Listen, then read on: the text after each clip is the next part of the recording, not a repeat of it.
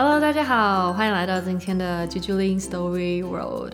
今天呢，来到了第十四集，转眼间已经过了两个礼拜多了。大家有想念我吗？嗨，今天要来跟大家分享的是台日文化的一个小地方的不同。今天呢，在 Jujulin 的 Instagram 上面，我做了一个多小时的直播，在直播里面，我邀请到的是来自台湾，但现在在日本的旅日摄影师。那这位摄影师，他的名字叫做 Eric。他除了当摄影师之外呢，本身也是模特儿、那平面设计师等等。其实他有得过模特儿第四名的奖哦。我等一下之后大家有兴趣，我可以把 link 丢给大家。那在这次直播里面呢，我特别收到了一个小小的要求，就是吃春水堂的面给大家看。所以这次在那个直播里面呢，我吃了春水堂的功夫面跟珍珠奶茶，还有我超爱的豆干。在这个直播里面呢，分享了一些随性聊天，然后一些台日本防疫的状况。那因为现在在日本防疫其实还是。那个人数确诊人数并没有一直下降，还是维持在每天大概两百多个案例，所以他们目前全部几乎是，嗯，所有的生活都是静止的状态，那几乎都是在家作业。那 Eric 他本身也算是。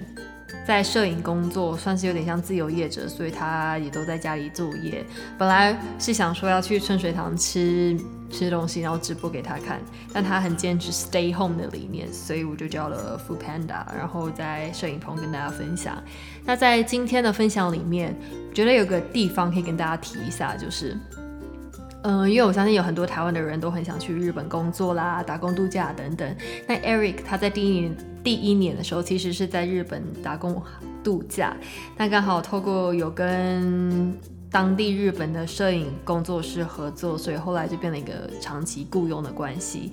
他有提到，当初他在投递履历的时候。他们要写用手写履历表，就有点像是我们在台湾要去打工的时候，会有一个长方形的表格，在 Seven Eleven 贩卖那种长方形的表格。但是在日本，它的履历表会是非常的长，然后会需要填写你的嗯姓名、工作、学校、专长，你为什么想要申请这个工作，你的目的是什么，你希望。有什么样的经验？那你能为公司带来怎么样的好处？等等，很多详细的问题。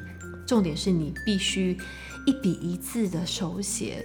所以也就是说，如果你申请了二十间学校，你必须二十呃，你申请了二十间公司，那你就必须申请二十间公司。其实听起来还蛮累人的。那我就问为什么？问为什么他们有这样子的文化？那 Eric 他有提到说，其实就是有可能是他们企业希望。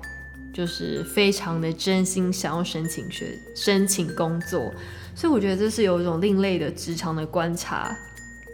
对，那今天就带来这个小小的分享。那在后续呢，因为其实台湾很多人都对日本有兴趣嘛，所以未来我会讲呃会做更多的直播的内容。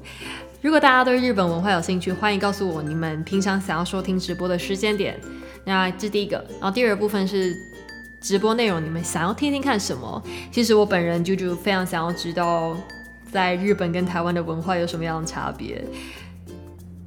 那我们下次见啦，拜拜。